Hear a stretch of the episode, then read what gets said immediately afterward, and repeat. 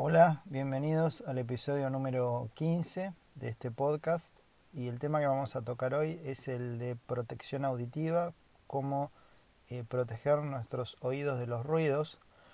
Bueno, básicamente eh, la sensibilidad del oído al ruido depende de dos factores, o de tres más bien. Uno es eh, la susceptibilidad genética, o sea, hay gente que es más resistente a los ruidos. Uno puede estar tocando en una banda y, por ejemplo, eh, ningún miembro de la banda tiene grandes problemas, pero uno de ellos sí. O sea, quizá el baterista empieza a sufrir molestias eh, o siente dificultades con el ruido y no los demás. En una fábrica igualmente, que trabajan 50 obreros, con el mismo nivel de ruido, hay algunas personas que se dañan severamente el oído y otras que no. O sea, hay determinada resistencia individual a los ruidos intensos y eso es una variable bastante importante. Otra es la intensidad del ruido al que uno se somete. Si por ejemplo estamos, no es lo mismo la turbina de un avión, que estar expuesto a ese ruido eh, unos segundos puede dañar en forma definitiva el oído, o eh, un, ruido más suave, pero durante más tiempo. ¿Eh? O sea, la intensidad del ruido y el tiempo de exposición. Puede ser un, ruido no tan intenso, pero si estamos expuestos durante mucho tiempo a ese ruido, también nos va a afectar el oído. Entonces, eh, estas variables son importantes. Tengamos en cuenta que un, sonido no tan intenso, pero eh, al que estamos expuestos muchas horas, por ejemplo, si nos gusta manejar eh, el auto con la ventana abierta, con la ventanilla ligeramente abierta, ese ruido de la ventanilla, si es muchas horas las que estamos manejando, puede dañar el oído. O una noche solamente en una fiesta, donde la música esté muy muy intensa, también puede dañar el oído, a veces de manera irreversible. ¿Qué síntomas nos pueden advertir que tenemos eh, un daño en el oído? Primero es la molestia. Cuando el ruido es muy intenso nos molesta por su intensidad. Esa es una seña que realmente debemos hacer algo para eh, protegernos. Podemos utilizar tapones para los oídos, depende del lugar, eh, o eh, protectores tipo copa que nos protegen de estos ruidos intensos. otra característica es el zumbido. Podemos percibir un ruido agudo o grave después de una exposición intensa al sonido.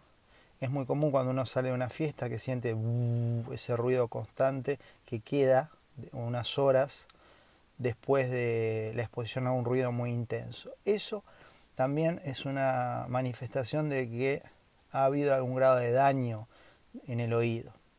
Con el tiempo eh, hay dos problemas que pueden ocurrir. Una es que empezamos a perder audición lentamente, uno cada vez escucha menos.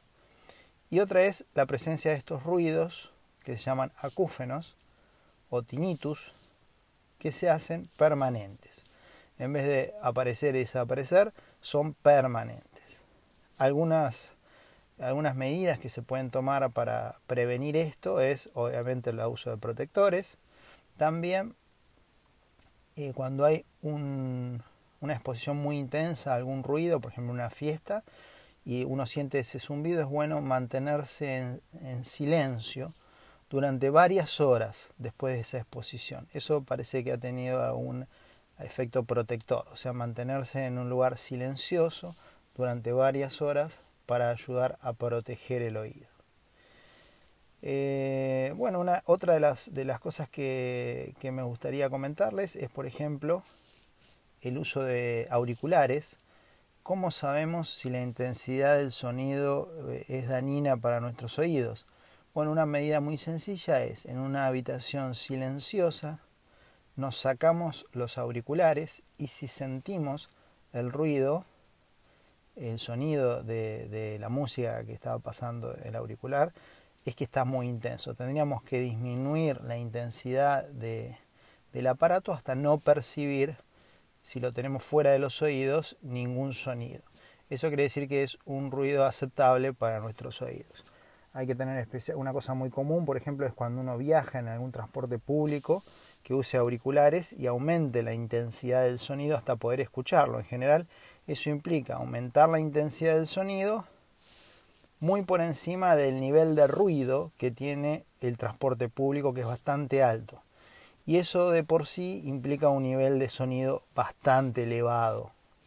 Y si son muchas horas los que viajamos, las horas que, que estamos en el transporte público, evidentemente ese nivel de sonido durante tantas horas puede dañar nuestros oídos. Entonces no es recomendable eh, utilizar estos auriculares en el transporte público si este es eh, con bastante ruido de base, porque para poder eh, escuchar bien tenemos que elevar demasiado la intensidad. Algunas otras recomendaciones comunes para proteger nuestros oídos, evitar el uso de cotonetes o cualquier tipo de dispositivo como para limpiarnos los oídos, eso no se recomienda, en general puede dañar el oído, podemos lastimar nuestros oídos de esta manera. Si no escuchamos bien, lo ideal es hacer una consulta con el especialista.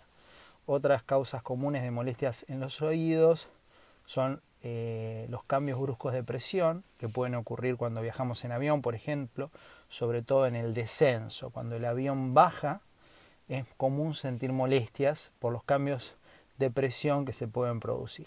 Lo que se recomienda en estas circunstancias es tragar el mecanismo que puede ser eh, cuando el avión empieza el descenso, tener algo para beber y efectuar degluciones, o sea, tragar eh, en varias oportunidades para ir compensando la presión. También se puede mascar chicle, pero en general lo más, eh, cualquier cosa que nos obligue a, a hacer ese mecanismo de deglución, que esto lo que hace es ayudar a que entre aire al oído medio y se compensen estos cambios de presión que ocurran cuando baja el avión sobre todo. Si habitualmente tenemos problemas, una cosa que se puede recomendar es algún tipo de analgésico tipo ibuprofeno antes de que el avión comience el descenso. Obviamente consúltelo con su médico y hágase ver eh, antes de tomar cualquier decisión por su cuenta. También en el buceo ocurre algo similar en el descenso, pero esto ya es técnicamente mucho más complejo. Pero quería advertirles que a veces con bucear eh, en, una, en, una, piscina eh, algunos metros, solamente eso puede dañar el oído en forma a veces irreversible. Yo he tenido algunos pacientes que han hecho inmersiones de solo algunos metros y se ha producido un daño irreversible en el oído. O sea que fíjense eh, que no es ninguna tontería el buceo y hay que saber compensar para efectuar una inmersión. Así que sépanlo y tengan cuidado con este tipo de prácticas. Siempre es conveniente hacerse ver el oído para estar seguro de que no hay ninguna enfermedad crónica del oído, que no hay ningún tímpano perforado ni nada por el estilo, que eso eh, hace que debemos, debamos cuidarnos de no mojarnos los oídos. Pero en general la gente que tiene el oído sano no hay ningún problema con mojarse los oídos. Bueno, espero que le haya sido útil este podcast y nos vemos en el próximo podcast en el que vamos a hablar de eh, medicina tradicional y medicinas alternativas. Saludos.